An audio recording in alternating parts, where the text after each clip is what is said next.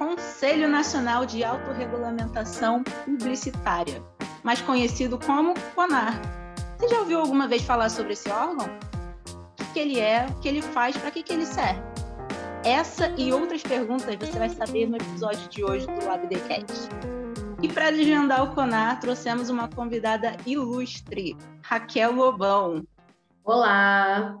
E para me ajudar aqui nesse episódio de hoje, está aqui eu, Carol Ornelis, e também a minha amiga Carol Gali. Boa noite, LabDcast! Tudo bem? Lobão, boa noite. Eu queria que você falasse para a gente um pouquinho é, sobre a sua bio, mas ainda sem falar sem a sua profissão. Você pode falar um pouquinho para a gente?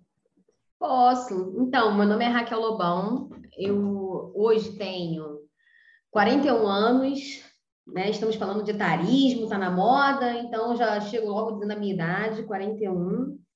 Eu sou originalmente formada em jornalismo pela UFRJ. Uh, ah, trabalhei algum tempo em editoras, escrevendo principalmente para revistas. E aí depois eu resolvi aprofundar um pouquinho os meus estudos, mas sempre na área da comunicação. Uh, além disso, sou muito flamenguista, é, sou aquariana com ascendente em gêmeos, jogo Fortnite Valorante quando sobra tempo. Uh, recentemente me tornei também crossfiteira, descobri o crossfit na minha vida. E, por último, tenho é, um grupo de pesquisa que uh, se dedica a estudar séries, comportamento de maratona, e daí por diante. Então, é, é mais ou menos por aí. A, a última série que eu estou maratonando é Naruto, que é uma série sem fim, né?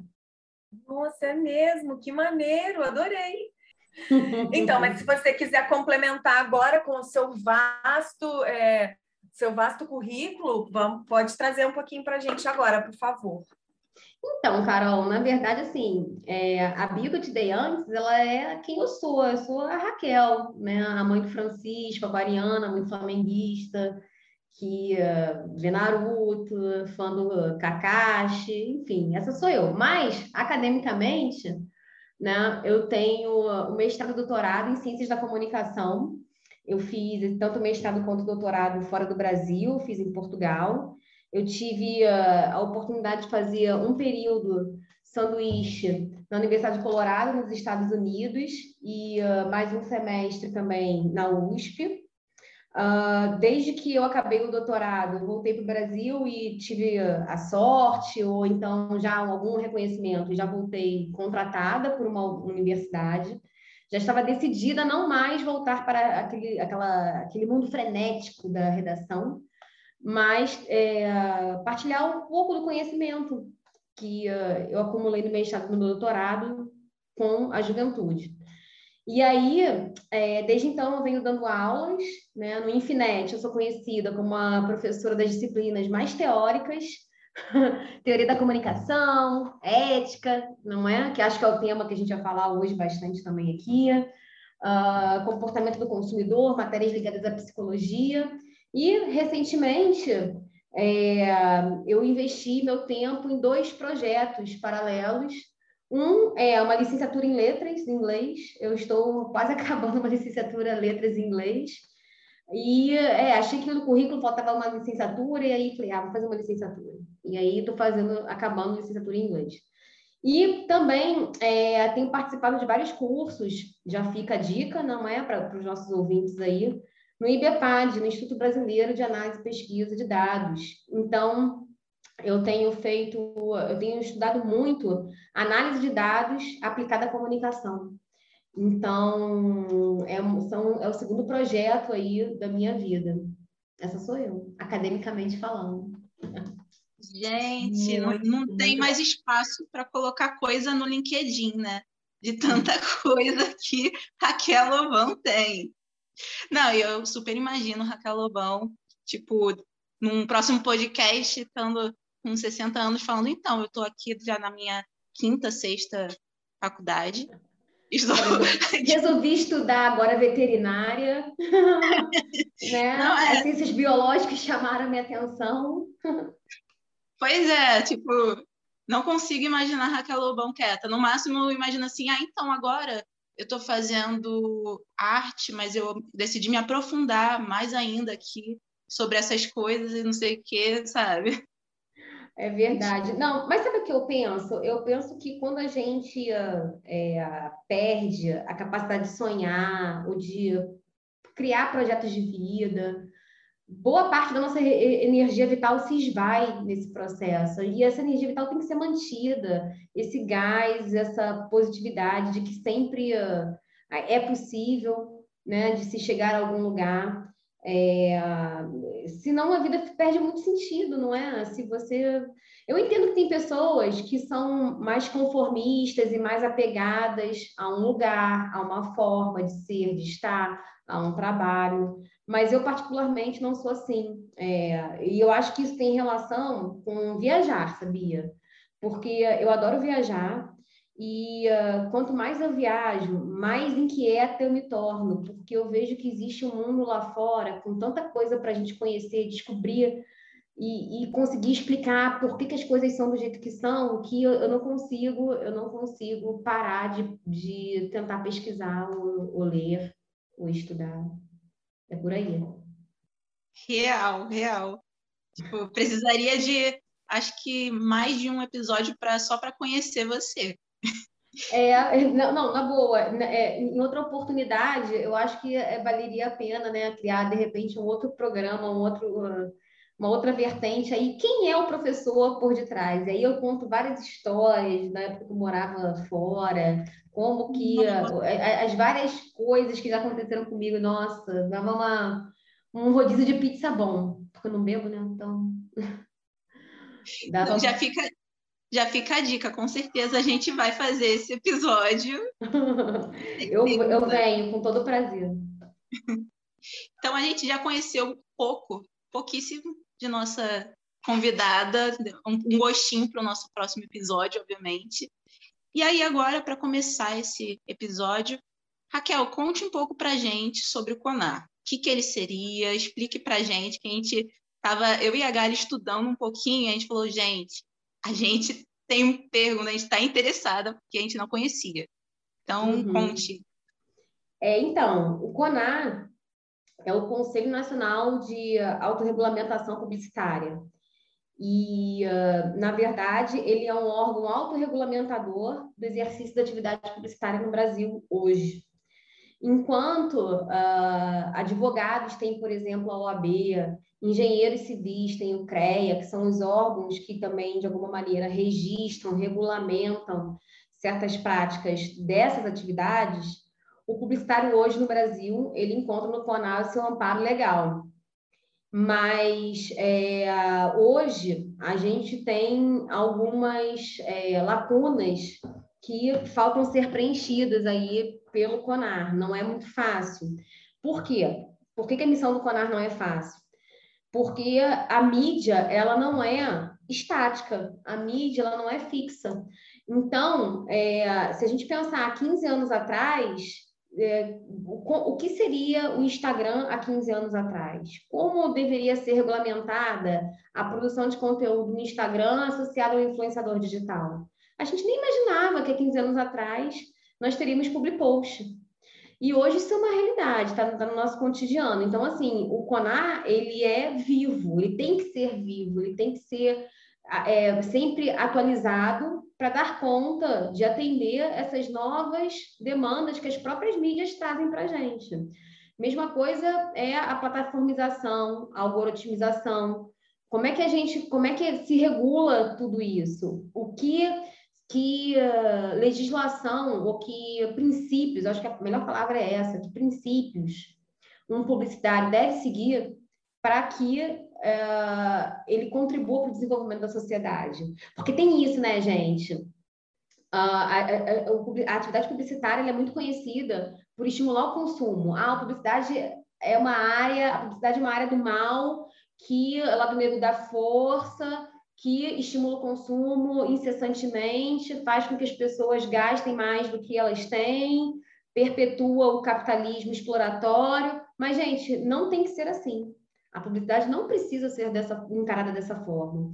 Por quê? Porque existem princípios e valores extremamente positivos que, se seguidos, vão colaborar pra, para que o país até se desenvolva. Então, essa é, na verdade, uma visão que a gente pode ter é, do CONAR. Oficialmente, né, a missão do CONAR é impedir que a publicidade enganosa ou abusiva ela cause algum tipo de constrangimento para o consumidor, para as empresas, para os veículos, para os anunciantes, sem, de certa forma, interferir na liberdade de expressão.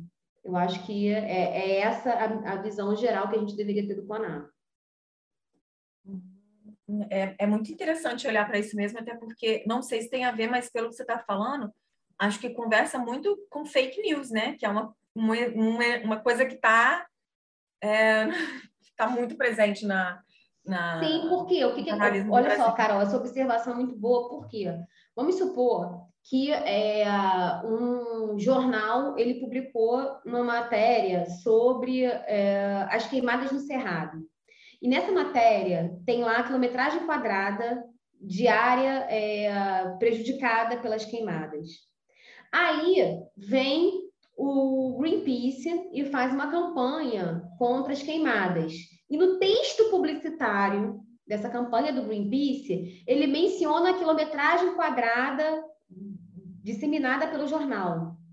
Se essa quilometragem quadrada ela é um dado incorreto, a gente tem um processo de desinformação cuja origem está no meio jornal, mas que se perpetua, que segue para a publicidade e a propaganda do Greenpeace. E aí ganha um outro tipo de alcance, não, se estende muito mais. Então, é, é claro que tem uma ligação, sim. É, é, acabou surgindo isso porque realmente né, a gente está numa luta hoje em dia, não só publicidade, jornalismo, tudo que a gente está vendo por aí, né, com bastante fake news. E é, até me veio uma pergunta agora. É, a Conar está conseguindo acompanhar essas lacunas? Você acha que está dando para acompanhar essa mudança constante da publicidade? Ou ainda está muito. Está faltando muito? Então, eu acho que ainda falta é, alguns pontos aí serem esclarecidos. Eu vou dar alguns exemplos para vocês. O CONAR, ele uh, tem um código que é dividido em capítulos, tá? E, uh, eventualmente, esses capítulos são divididos em seções e artigos, e 22 anexos. O que, que isso indica? Que eu tenho cinco capítulos iniciais que determinam os princípios, os valores a serem seguidos, depois a gente até pode dar alguns exemplos, e depois, esses 22 anexos, eles falam sobre nichos muito específicos de publicidade. Então, por exemplo, tudo que for emprego e oportunidade de trabalho é o anexo C. Tudo que for produto relacionado a fumo, cigarro, é o anexo J. Tudo que for lojas e varejo é o anexo F. Só que o alfabeto acaba e os nichos de mercado é, não estão completamente contemplados dentro do código. Então, eu vou dar um exemplo para vocês. É, quando é, os influenciadores digitais, eles de fato se estabeleceram como uma, um fenômeno da cultura digital e eles passaram a ter rentabilidade em função do, da sua produção e veiculação de conteúdo, o Conar entende que uma, publica, uma produção de conteúdo ela é uma propaganda. Você está veiculando ou uma ideia ou é uma publicidade, porque você está vendendo a, a proposta, o benefício, o atributo de um produto. Ora, se é propaganda ou publicidade, tem que passar a ser regulado.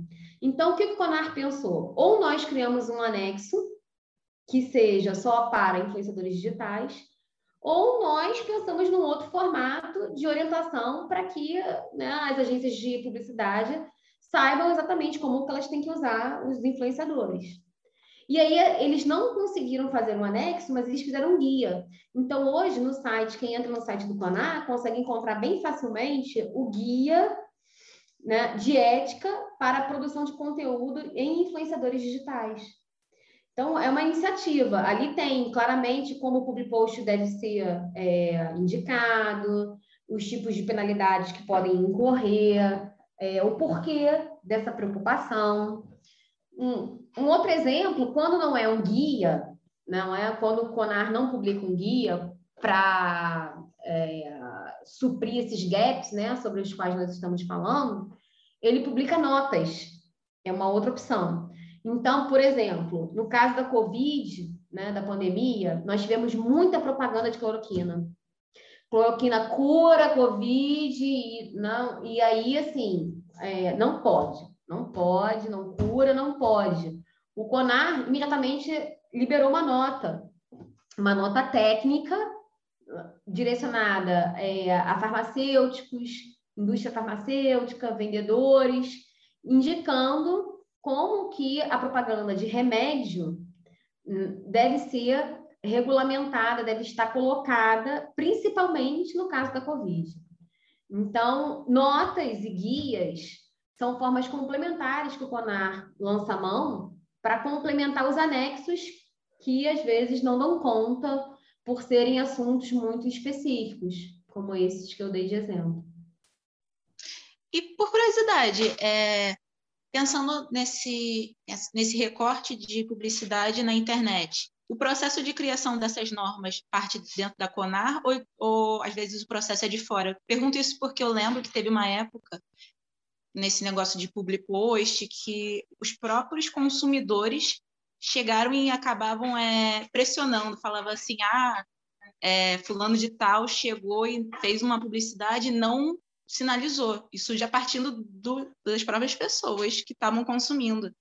Então, às vezes pode surgir tipo uma pressão de fora e aí cria um setor ou o normal mais é vir de dentro? Então, Carol, olha só, e para responder a tua pergunta, eu vou voltar um pouquinho no tempo. É importante que eu explique para vocês como que surgiu o CONAR. O CONAR, ele surgiu na época da ditadura militar, como uma iniciativa do setor, dos atores sociais que atuam em publicidade. O que, que são os atores sociais que atuam em publicidade? São os veículos de comunicação, Globo, Manchete, Bandeirantes, seja rádio, jornal, televisão, não importa. Mais as agências de comunicação, tá? mais as empresas que veiculam e vendem espaço midiático. Porque o que aconteceu na época da ditadura militar? Nós tivemos o AI-5 que censurou o jornalismo. O AI-5 né, cerceou boa parte aí da atividade jornalística. O que, que a irmã mais nova fez? A irmã mais nova é publicidade. A irmã mais nova olhou para o lado e falou assim: Meu Deus, se isso já está acontecendo com o jornalismo, o que acontecerá com a gente? Nessa mesma altura, estava rodando no Congresso Nacional um projeto é, do governo, do, do, governo militar, para que toda publicidade e propaganda fosse previamente autorizada pelo governo federal. Ou seja, você consegue imaginar Volkswagen, Colgate, várias multinacionais que naquele tempo estavam presentes no Brasil, terem que submeter seus comerciais, seus anúncios impressos, as suas artes para mobiliário urbano, por exemplo, para um órgão de fiscalização do governo federal, para dizer se poderia ser veiculado ou não. Seria terrível. Então, com medo disso, os próprios atores né, que trabalham, vivenciam no meio da publicidade naquela época, se uniram e falaram: opa, gente, olha só Vamos fazer aqui uma proposta para esses para os representantes do governo militar, provar a eles que nós somos capazes de nos autorregulamentar. Ou seja, nós vamos tomar conta, nós mesmos, do que está sendo veiculado. E aqui faremos uma promessa mútua de que o que o CONAR decidir será cumprido. Ninguém vai questionar as decisões do CONAR. Então, o código foi elaborado, ele não tinha todos os anexos que a gente tem hoje. Se é, vocês depois quiserem se aprofundar, o pessoal que está ouvindo aí o podcast quiser se aprofundar, no site do Conar é bem legal, tem uma linha histórica com os principais acontecimentos assim relacionados ao conselho. Mas eles fizeram essa proposta para o governo militar e essa proposta foi aprovada. Os militares autorizaram que o CONAR fosse fundado e ele próprio tomasse conta da veiculação do, das peças publicitárias. Isso foi ótimo. E assim tem funcionado até hoje. Uh, o que o CONAR decide normalmente é seguido. São pouquíssimos os casos que saem do âmbito do CONAR e vão parar na justiça, né? Na, no direito civil, no direito familiar. Né? São pouquíssimos os casos em que, quando o CONAR pede, por favor, altere o texto publicitário, suste, tem um caso de sustação, não é? É as, normalmente os veículos, as agências saem correndo e atendem essas decisões do CONAR. Não, não há nem demora, não, há, não costuma haver muito questionamento, embora haja instâncias dentro do CONAR, raramente elas são é, tomadas até o seu fim. Mas por que, que eu estou explicando esse histórico do CONAR? Porque quando a gente entende que o CONAR é um órgão de autorregulamentação, a gente começa a perceber que ele é formado por representantes de veículos de comunicação, agências de publicidade, representantes da sociedade civil, ok? É, alguns representantes de burros de mídia.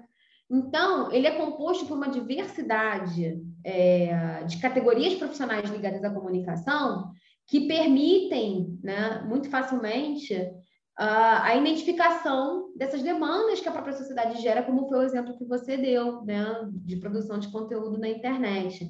Então, uh, é, o CONAR está sempre aberto a receber essas demandas que vêm da sociedade civil, mas ele próprio, porque em sua formação já tem uma grande diversidade de pessoas, de vários tipos diferentes, ele acaba identificando.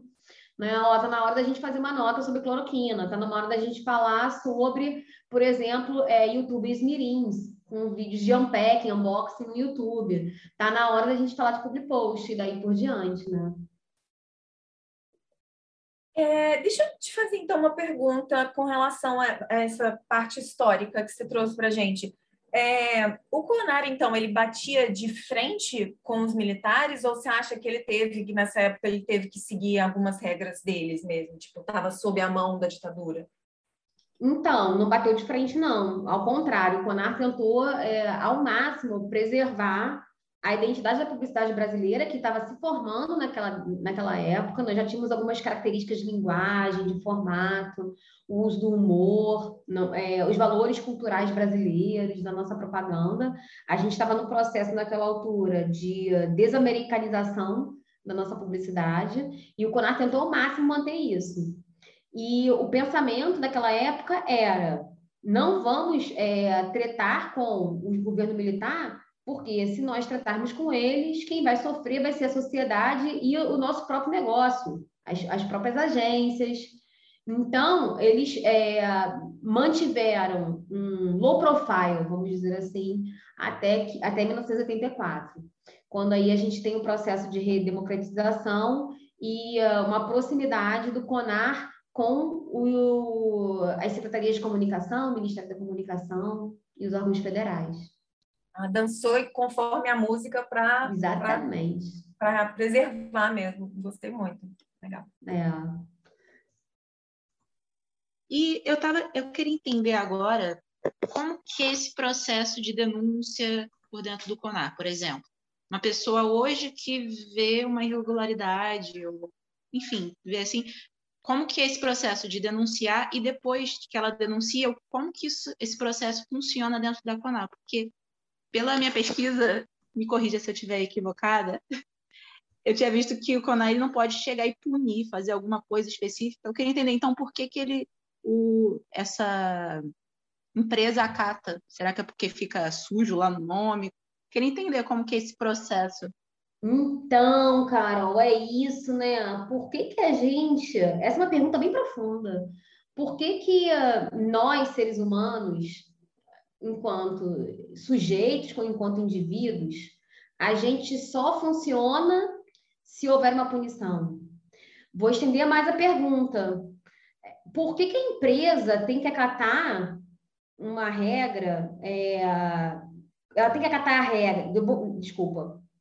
Por que, que a empresa ela acata a regra? Ela acata a regra porque ela vai ser punida se ela não acatá-la ou porque ela considera os, valo considera os valores morais mais importantes do que o lucro?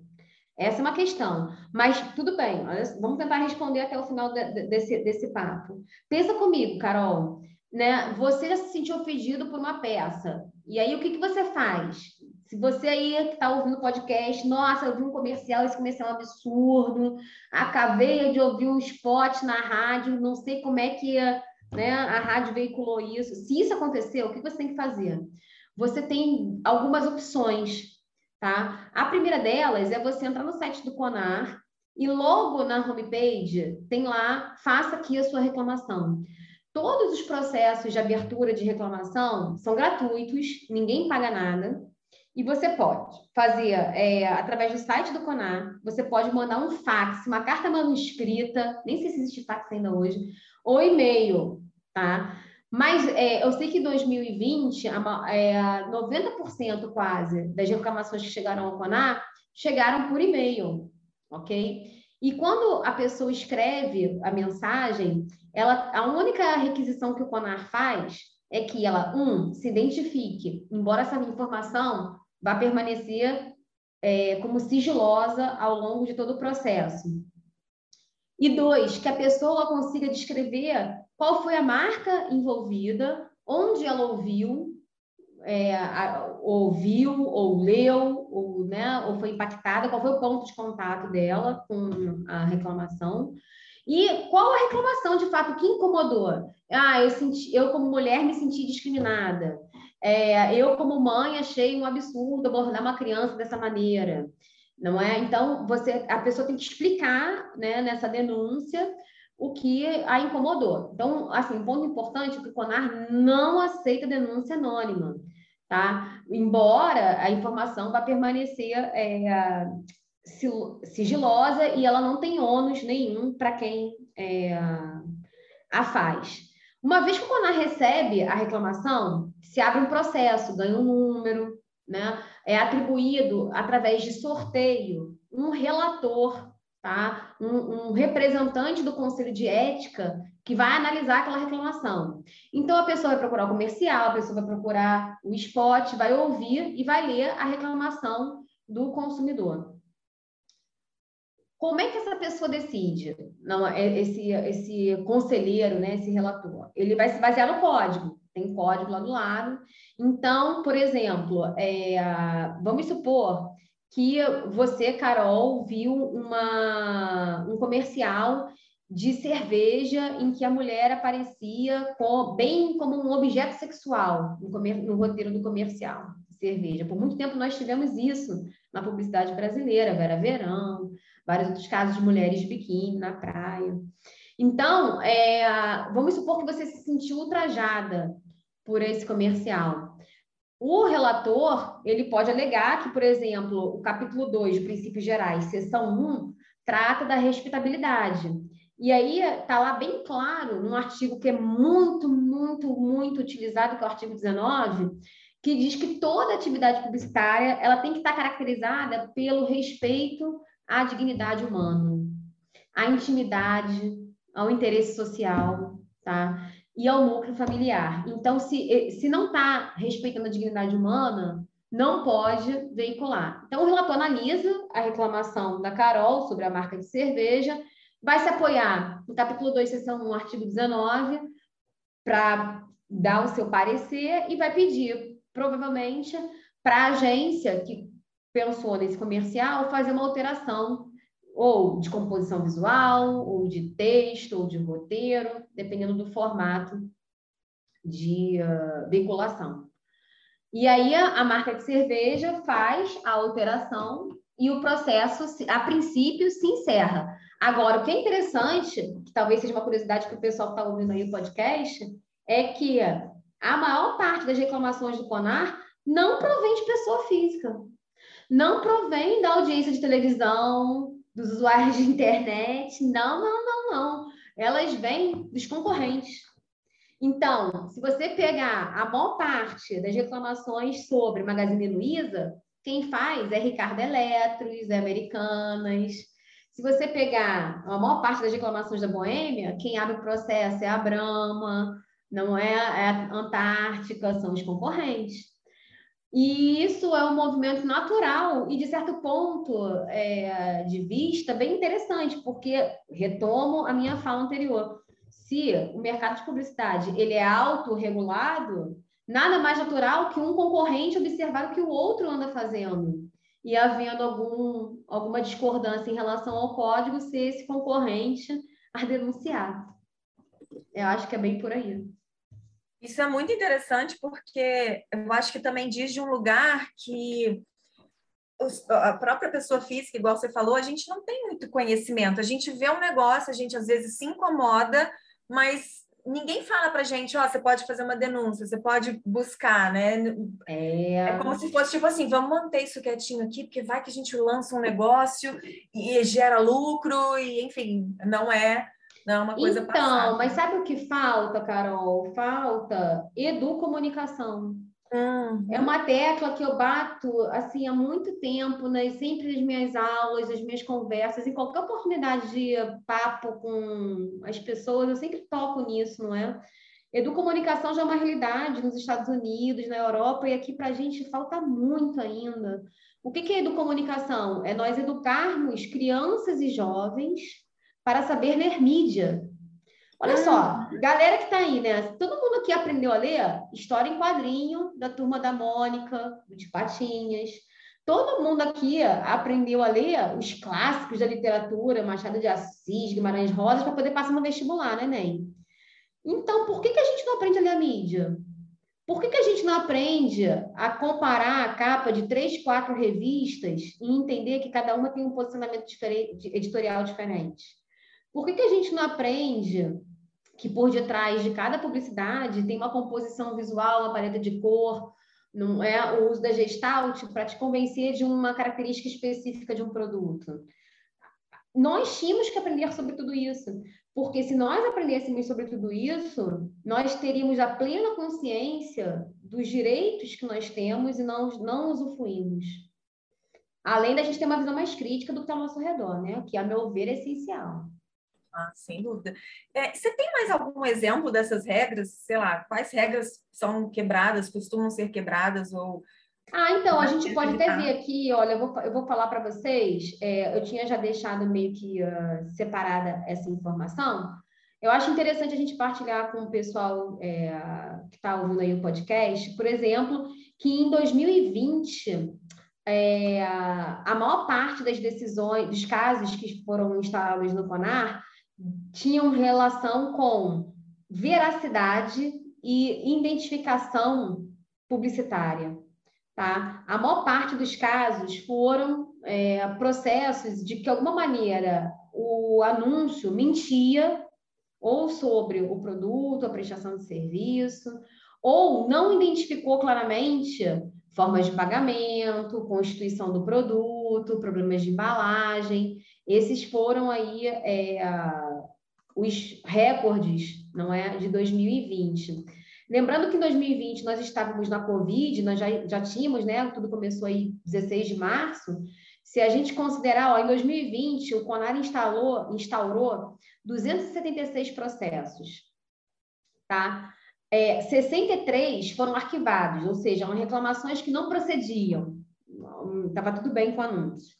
189 é, processos foram reprovados, ou seja, a agência ou o veículo tiveram que ou alterar alguma coisa, algum aspecto do anúncio, ou sustar, tirar de circulação é, completamente.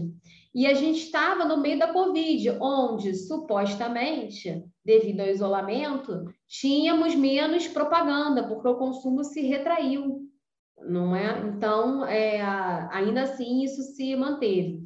Desses dos setores, você perguntou de exemplos, né? Dos setores que foram envolvidos, 16,3% foram a respeito de medicamento, cosmético ou produtos e serviços para a saúde.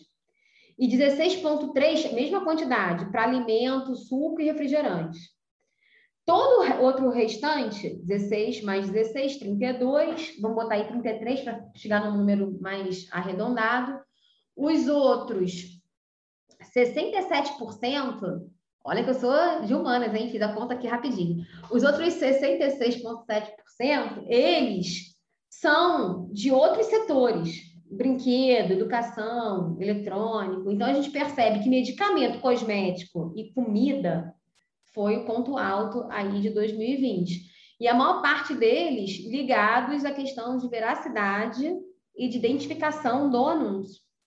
É, eu estou ouvindo você falando e estou lembrando muito no, no, Instagram, um monte de gente zoando que ah, a fulana influenciadora é, vendendo um creme que reduz medidas na hora que você passa e ela está passando creme numa barriga que acabou de ser lipoaspirada ou que, enfim, tinha ali uma lipo HD. Então, assim, é realmente e muita denúncia de comida também. Ah, olha, isso aqui é integral e, na verdade, não tinha, sei lá, nenhum composto integral ou o mínimo de composto integral que deveria ter na comida. Então, é muito interessante ver Realmente. É, sabe o que acontece? A, a publicidade, a gente considera, por exemplo, medicação, o que são medicamentos populares? Né? Medicamentos populares são aqueles que precedem de prescrição médica. Neusaldina, Anel, melhor amiga. Né? A Neusaldina, as campanhas da Neusaldina que tratam ela como Anel, a melhor amiga, elas são extremamente delicadas. Por quê? O anexo I, que fala sobre medicamento, ele deixa muito claro que nenhuma propaganda de medicamento pode estimular o consumo excessivo, né? O que é natural. Mas ninguém deve se automedicar e nem consumir medicação em excesso. Mas quando você, através da publicidade, do design, transforma um remédio na sua melhor amiga, anel, você está estabelecendo uma relação de confiança, de intimidade com um medicamento que deveria ser a última coisa, ser íntima sua. Então, assim, é uma questão bem delicada. E o que você estava falando do produto para reduzir gordura, estria, é uma questão interessante porque está bem claro lá no CONAR que é, todo anúncio relacionado a creme, medicação, tá? É, tratamentos estéticos, toda vez que você anuncia esse tipo de produto ou serviço, você tem que estar tá parado, é, você tem que ter amparo de evidência clínica ou científica. Então, você fala que no seu anúncio que a sua clínica de estética oferece o serviço de criolipólise e que a pessoa vai perder 3 centímetros de medida na região. Você tem que ter um estudo científico que comprove que a tua criolipólise faz isso. Se o ouvinte, né, a audiência, o leitor, ele olha para aquilo e ele cisma, ele abre o processo e fala: Olha, eu quero que essa clínica estética comprove. Que eu, que eu vou perder, antes de eu pagar por esse serviço de criolipólise, eu quero ver a comprovação científica, evidência, cadê o relatório com foto, assinado por um biomédico, comprovando que eu vou perder 3 centímetros. Isso é um direito nosso tá? De pedir essa evidência. Então pensa só no setor de comida, de alimentos orgânicos, fitness, suplementos alimentares. Tudo isso tem que ter relatório científico, porque a qualquer momento o CONAR solicita a presença dos representantes e essas pessoas têm que chegar lá com relatórios que comprovem isso, senão incorre né, a ausência do princípio de veracidade. E Lobão, você acha que, ou então acha ou sabe, né? É, os nossos os consumidores hoje, eles estão mais exigentes ou não? Porque eu lembro, sei lá, na minha infância, adolescência, algumas propagandas que a gente sabia que era descaradamente, não tinha nada a ver, e a gente aceitava, ficava assim, ah, tá, TechPix tira uma foto muito boa, a gente acha isso e tal. Fala logo de, um, de, um, de algo que eu acho que não existe mais. Ou então vários outros que a gente fala assim, ok, fulano de tal usa tal produto, a gente vai aceitar isso, mas hoje em dia é, o consumidor ainda está nisso de, ah, vou aceitar, eu sei que é mentira, mas não, eu deixo. Não, Carol, não acho não, acho que nós estamos bem mais exigentes, é, acho que uma, eu não tenho dado estatística sobre isso, mas eu, assim, tenho a intuição de que uh, o número de boicotes a marcas, por exemplo, tem aumentado bastante. E o boicote uma marca, reserva sofreu, né? Tem sofrido várias vezes aí casos clássicos, né, de comunicação digital da reserva. Eu acho que os boicotes eles são uns ótimos indicadores do quanto que o consumidor está atento a, a, a, esse posicionamento. O greenwashing, por exemplo, não é que a, a lavagem verde da marca, no sentido literal, que significa, né, você usar estratégias de sustentabilidade, de responsabilidade social para ganhar uma vantagem competitiva, como o Potter fala, né? É, o greenwashing não, ele é uma prova disso, né? De que nós estamos atentos. Não adianta o Kit Kat ser maravilhoso, ser um chocolate maravilhoso, um dos líderes aí de venda da empresa, mas usar óleo de palma e destruir florestas inteiras na África e na Ásia. Então, é, essa informação hoje é mais rápida, ela chega para a gente. A gente, através do YouTube, dos sites de rede social, do próprio jornalismo, da própria publicidade de ONGs, chega para o consumidor e fala: olha, você sabia que os orangotangos estão morrendo porque não tem mais floresta de palma para poder fazer o Kit Kat que seu filho come? E aí vai do nível de empatia que você tem com o animal, né? E, uh, e de preocupação ambiental que cada um tem, mas, a meu ver, nós estamos mais atentos. O que falta apenas é um conhecimento mais detalhado dos procedimentos a serem tomados, porque a atitude, ela está lá. Ah, a minha atitude é qual? É de revolta. A minha atitude é de empatia. A minha atitude é de solidariedade frente a um acontecimento. Mas, na prática, o que eu faço? Porque atitude não é comportamento. Atitude é o nosso posicionamento frente a um fenômeno. É o que a gente sente e como a gente julga o que está acontecendo. Comportamento é o que de fato eu faço, né? E a minha atitude frente à Apple é maravilhosa, é de, uma, é de né, aceitação, de, é, de apreciação. Mas qual é o meu comportamento? Eu compro? Não, não compro. Então, é, a atitude nem sempre é igual ao comportamento. Eu acho que o consumidor hoje tem é uma atitude mais de atenta. Nós estamos mais atentos ao consumo, mas tem aí um lapso porque essa atitude ela não se desdobra em ação. Aproveitando esse engajamento que eu percebo que a gente está tá buscando mesmo, é, os consumidores estão se preparando um pouco mais, acho que estão mais engajados.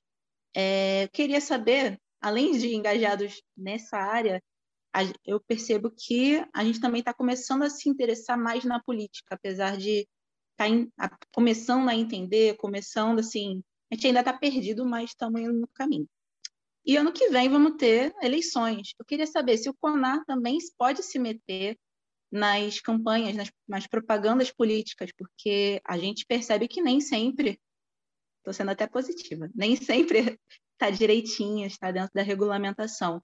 É, quando está envolto nisso, a gente pode, por exemplo, ver uma propaganda totalmente inadequada e denunciar, por exemplo? Não, não podemos.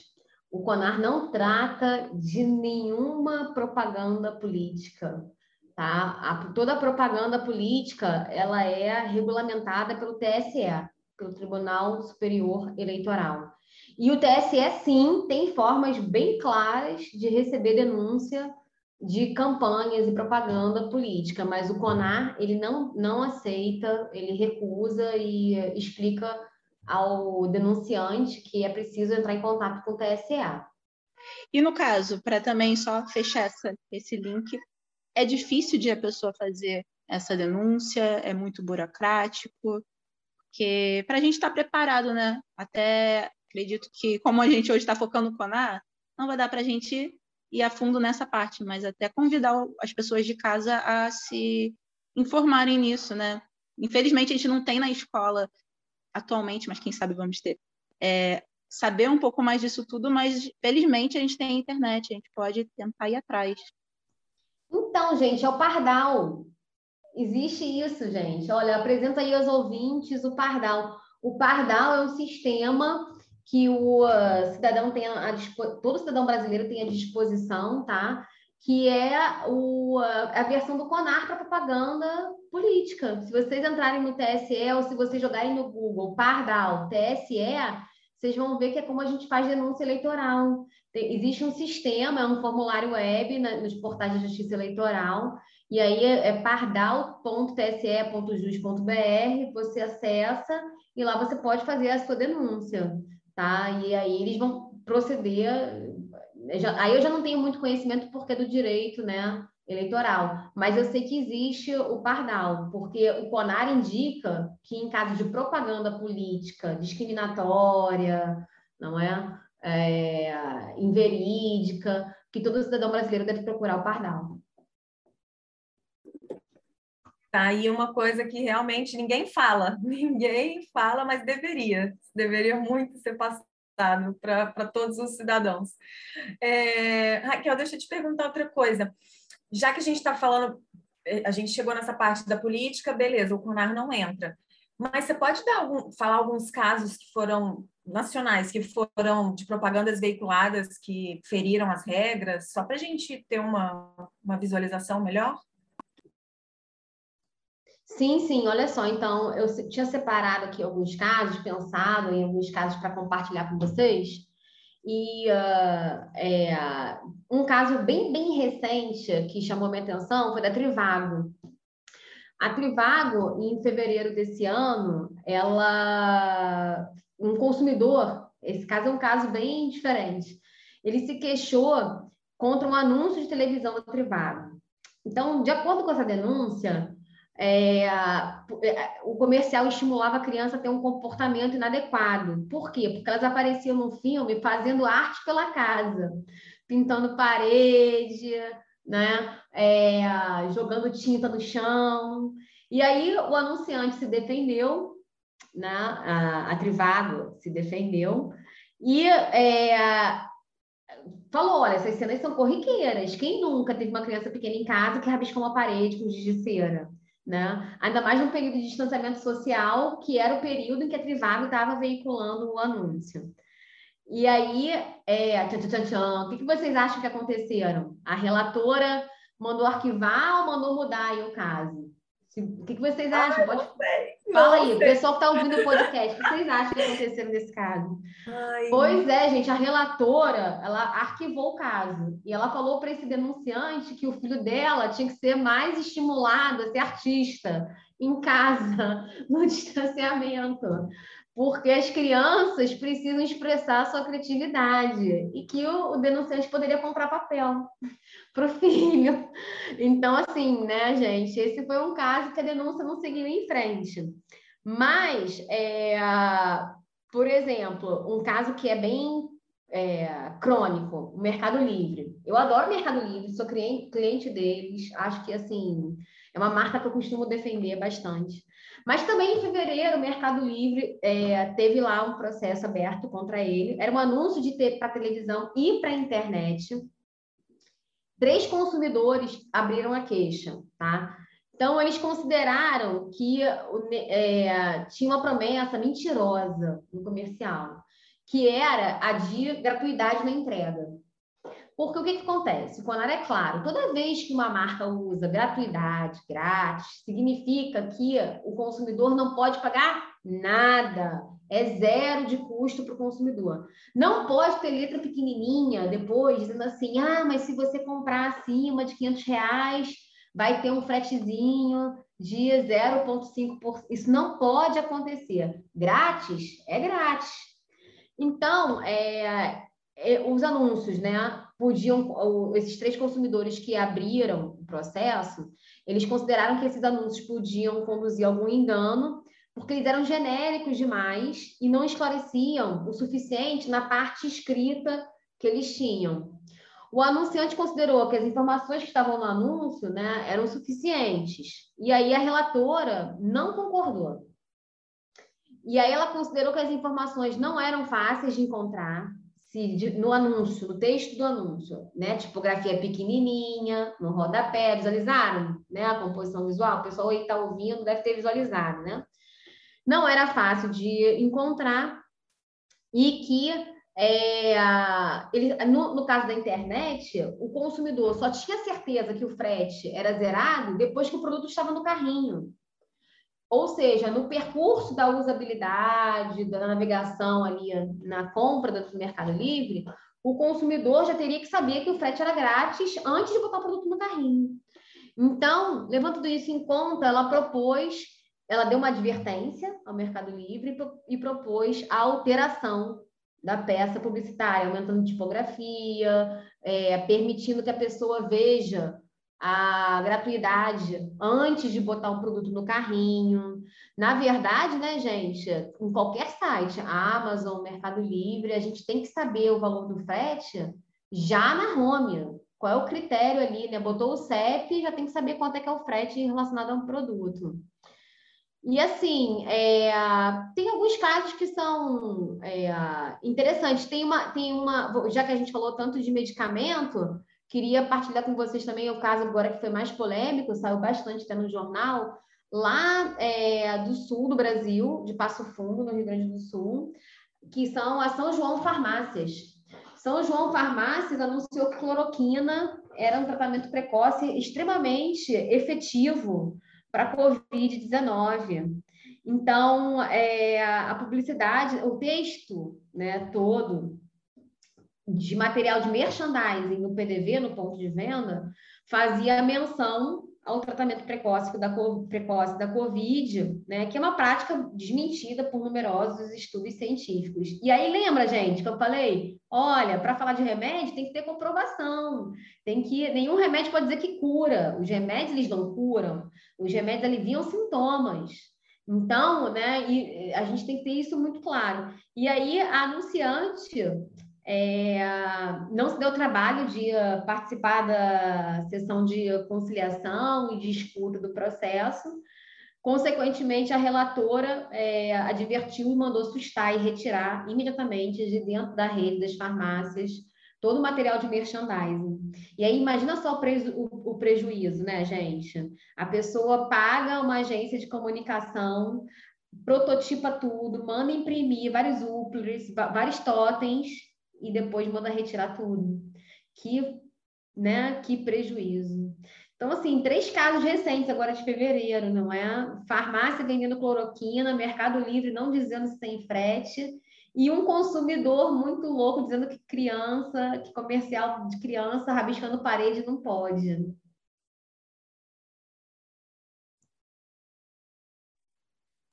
E, Lobão, agora, a gente está falando muitos exemplos nacionais, mas vamos dizer que a pessoa veja uma propaganda internacional, que é mesmo internacional, não assim, a Coca-Cola, sei que ela é uma marca internacional, mas tá, tem propaganda que é nacional dela. Mas a pessoa viu isso. Ela pode também falar com o CONAR, ou tem um órgão que é parecido, tem que ser lá de fora, ou não existe lá fora, o CONAR é só para é, propagandas nacionais. Como que funciona essa questão? Não, então, nenhum comercial internacional pode ser veiculado no Brasil sem passar pelo crivo. É... Não, mentira, não não vou colocar dessa forma, não. Os comerciais internacionais, se eles forem veiculados na internet, o CONAR não pode fazer nada a respeito. Eu posso entrar na internet e ver o comercial da Pepsi na Super Bowl. Eu posso entrar na internet e ver o comercial da Vodafone na final da Champions League, na Europa. Eu posso fazer isso. Porque a internet não é regulamentada no Brasil. Mas na televisão, no rádio, é, mobiliário urbano, revista, jornal, tudo isso, se ainda que seja uma empresa internacional, se ela veicula um conteúdo que contradiz ou que não satisfaz o código, nesses meios, o CONAR está passível né, de ser acionado. Mas é, você perguntou se uh, lá fora existe esse tipo de iniciativa. Na verdade, cada país tem um procedimento diferente. Na Europa, por, por exemplo, nós temos em Portugal a ERC, ERC, Entidade Regulamentadora de Comunicação, que vai regulamentar a comunicação social como um todo, publicidade, jornalismo, tudo. Na Inglaterra, que é, a meu ver, né, é, pode ser que haja pessoas aí ouvindo, professores, pesquisadores que discordem, mas para mim, ao meu ver, na Europa, o país mais severo é a Inglaterra. A Inglaterra tem um órgão fiscalizador de publicidade e propaganda que, por exemplo, em 2019, proibiu o sexismo em publicidade. Então, falou assim, ó, se parecer que a propaganda é sexista, esquece, é sustação não vai alterar, vai ser retirada e o cliente vai perder o investimento feito na compra de espaço midiático. A punição é essa, é no bolso.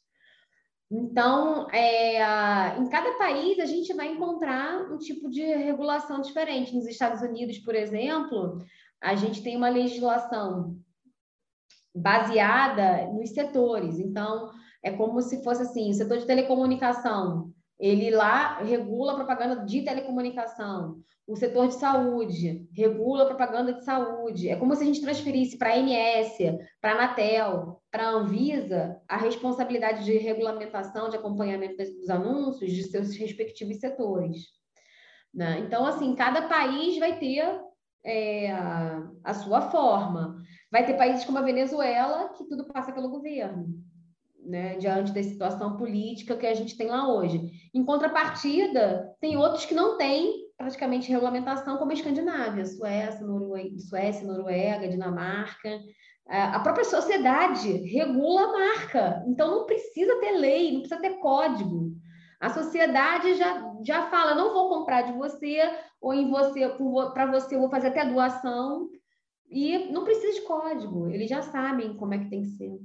Então, são realidades bem diferentes. Mas, assim, para concluir, eu acredito que o nosso modelo é bem eficiente. Por quê? Porque a gente tem é, o CONAR como um órgão autorregulamentador e a gente tem leis, por exemplo, lei de direito autoral, não é? é o caso aí da, da, da Adele, né, que estava sendo processada por conta de mulheres. Esse, a gente tem o direito autoral dentro do CONAR e a gente tem a lei de direito autoral que pertence à Constituição Federal. Ou seja, nós temos o direito autoral sendo protegido pelo mercado dentro do CONAR e pela Constituição, na, na justiça comum, não é? Então, eu, aonde o CONAR às vezes falha, a justiça comum ela também pode chegar e complementar. A gente tem o CDC, o Código de Defesa do Consumidor, né? A gente tem o PROCON, que é outra legislação que contribui para que a missão, né, tá ali caminhando juntinho com a missão do CONAD de proteção é, aos direitos do consumidor, principalmente quando a gente está falando de propaganda abusiva, não é, e enganosa.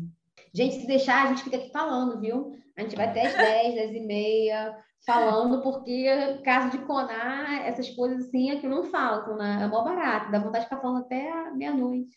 Exatamente, é porque, e até porque você mencionou durante essa resposta, é, que me fez pensar exatamente o que, que a CONAR engloba. É qualquer processo audiovisual, é, é, desde a TV até o YouTube. Aí você tinha falado que a internet não tem regula regulamentação.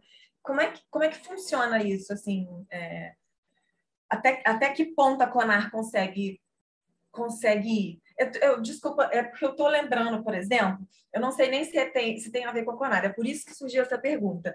É, teve um boicote a um clipe da Pablo Vittar, que ela segurava... Conar, Conar, Conar, foi Conar. Ah, então, um negócio de cerveja. E aí, Godzilla também, hum. é um, foi um caso recente. Então, vamos supor, é, o caso do Condzilla foi o seguinte, né? É, o clipe vinculado no canal dele no YouTube, cerveja né, presente como mote principal. O Conar é categórico na cerveja, nenhum comercial pode ter ingestão de cerveja. Não pode aparecer ninguém bebendo cerveja, não pode engolir. Você pode, todo mundo aí ó, que está no podcast pode reparar Comercial de cerveja no Brasil não tem cena de ingestão. Pode cheirar cerveja, pode chegar perto da boca, mas engolir não pode, tá? E no clipe do Condzilla, o que eles mais fazem é beber cerveja e as mulheres chegam seminuas no apartamento, no clipe, é, e a letra do clipe é clara que elas foram é, e que a cerveja é, vai ajudá-las a ficarem peladas, tem uma rima muito clara com a palavra pelada, e uh, que elas foram para lá, para o apartamento Condzilla, por conta da cerveja. É claro que o caso foi para no Conar com muitas, muitas denúncias, e uh, aí é uma questão delicada, porque a discussão girou em torno da seguinte questão: o clipe do Condzilla é uma propaganda? Porque o CONAR, ele regulamenta propaganda e publicidade. Ele não regulamenta expressões artísticas, ele não regulamenta performances, tá? E o Condzilla defende que o clipe dele é arte. Não, a, a, embora tenha cerveja lá claramente com a sua marca, a sua embalagem, né, o seu rótulo aparecendo, não é? E aparecendo muito, não é assim por acaso, não é um product placement de novela Doriana em cima da mesa do café da manhã, não, aparece muito. Ele alega que é arte, que não, então se a arte não pode ser regulamentada pelo CONAR, especialmente num espaço como a internet. Então, isso é um daqueles gaps lá da primeira pergunta que vocês me fizeram. Não é o CONAR está dando conta? Não, não está. Porque hoje a gente tem esse tipo de produção de conteúdo que que é híbrido, que está assim, né, movediço. E a gente precisa ainda definir exatamente alguns princípios para tudo isso. Mas o CONAR, ele regulamenta tudo aquilo que é publicidade, anúncios né, veiculados em mídia impressa, digital, audiovisual, tá? E só áudio também, mobiliário urbano também, tá? Tudo isso, ele, ele, se o anúncio está veiculado em mídia, o CONAR regulamenta. E, por exemplo, é, o caso das lives que aconteceram durante a pandemia e que tinham propaganda, Conar também Muito. Nossa, raça negra, gente. Aquele, a live dele, bebendo, ele mal conseguia cantar não é raça negra. E aí choveu, choveu denúncia no CONAR para todas as lives, ingestão de bebida, é, menores de idade presentes em diversas gravações.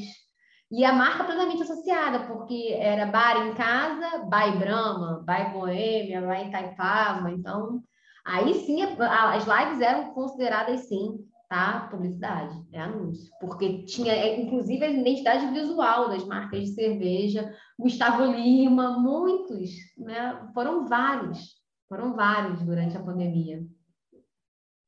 Eu fico até pensando como que Conar lida com. Porque, por exemplo, antigamente, vamos dizer, anos 90, anos 90, é, um menor de idade, se ele vai atuar na TV, vamos dizer, Bom Dia em Companhia. Tem aquela regulamentação toda de tipo, é, tanto para fazer publicidade como trabalhar, tem toda uma regulamentação. Hoje em dia, um jovem pode ter o Instagram, o YouTube ou o que for, e faz publicidade para outros jovens e deve estar tá uma loucura mesmo, né? Porque como Sim, que funciona mas aí, isso? Mas aí, então, mas olha só, aí, é, foi o que eu te falei, o FONAR, ele lança os guias não é? E aí a gente tem o guia de boas práticas para publicidade infantil, que é um outro guia que vai regulamentar, por exemplo, o youtuber mirim, vai regulamentar o pessoal de Twitch, de gamer, que tem um monte, né?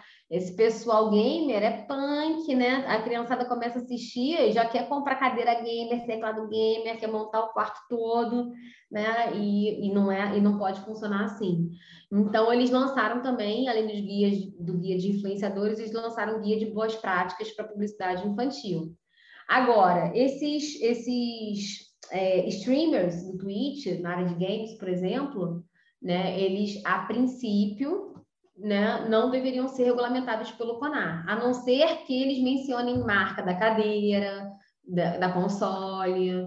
Aí, se eles mencionarem essas marcas, é caracterizado publicidade mas só o streamer lá jogando, né, e aparecendo o que ele usa, não é considerado publicidade.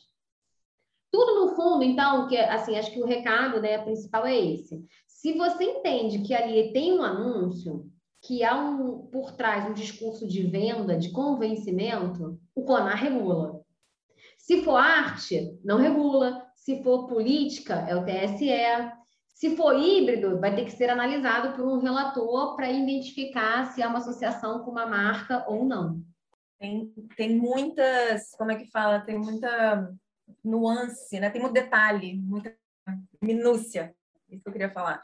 Uhum. É, então, Raquel, a gente está fechando esse episódio, mas antes eu queria saber se você tem mais alguma coisa para complementar, se você quer divulgar alguma coisa. Por último, fazer uma pergunta, já que você consegue é, atingir tantos níveis dentro da Conar, ainda, né, enquanto professor, enquanto, enfim, é, se você tem, qual seria o seu superpoder no meio disso tudo?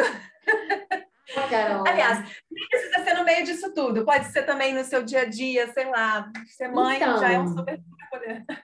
Eu, eu quero deixar um recado sim. Eu acho que o meu recado é. Eu queria deixar um recado para todo mundo que está ouvindo esse podcast. Dizer para vocês, para que vocês tenham força. Força para tudo. Força para seguir em frente, força para se renovar, força para não desistir de sonho, força para terminar TP e AT, força para tudo na vida, para cuidar dos seus pais, para acreditar no amor, para tudo. Eu acho que o que hoje a gente precisa é de uh, afeto e nós nos sentimos fortes. A, a gente não pode esquecer que uh, nós somos capazes de muito mais eu brinco com os meus alunos dizendo que eu confio mais neles do que eles mesmos, né? Aí eu não vou conseguir fazer um vídeo do seu trabalho. Vai, vai conseguir fazer sim, você é capaz de fazer isso. Então, acho que o meu recado principal é esse: tenham força, né? Tudo, tudo que é. Gente, tudo dá certo no final. Se não deu certo é porque o final não chegou. É, eu acho que é mais ou menos esse aí o pensamento. E com relação ao superpoder, Carol, eu acho que meu superpoder, eu sou tipo doutor estranho da Marvel. Eu, eu brinco com o tempo. Acho que o meu superpoder é gestão de tempo. Era, é, é, incrível, porque assim, eu faço tanta coisa é, que às vezes eu mesma falo assim, Raquel, as pessoas perguntam se você topa isso, você fala, vamos embora. E aí você fala, olha para a agenda e você fala que horas você vai fazer isso. Então, assim, é, eu acho que meu superpoder é gestão de tempo. E aí eu tenho alguns é, instrumentos especiais que me ajudam nessa gestão de tempo, né? Que nem os super-heróis. O, o Doutor Estranho tinha lá, né? A joia do infinito. Eu, eu tenho o Google Agenda, eu tenho é, vários recursos, né? Aplicativos aí. Eu sou uma pessoa extremamente organizada com relação ao tempo. Eu não procrastino procrastinar é uma coisa. Quando eu vou procrastinar, a minha procrastinação ela é planejada.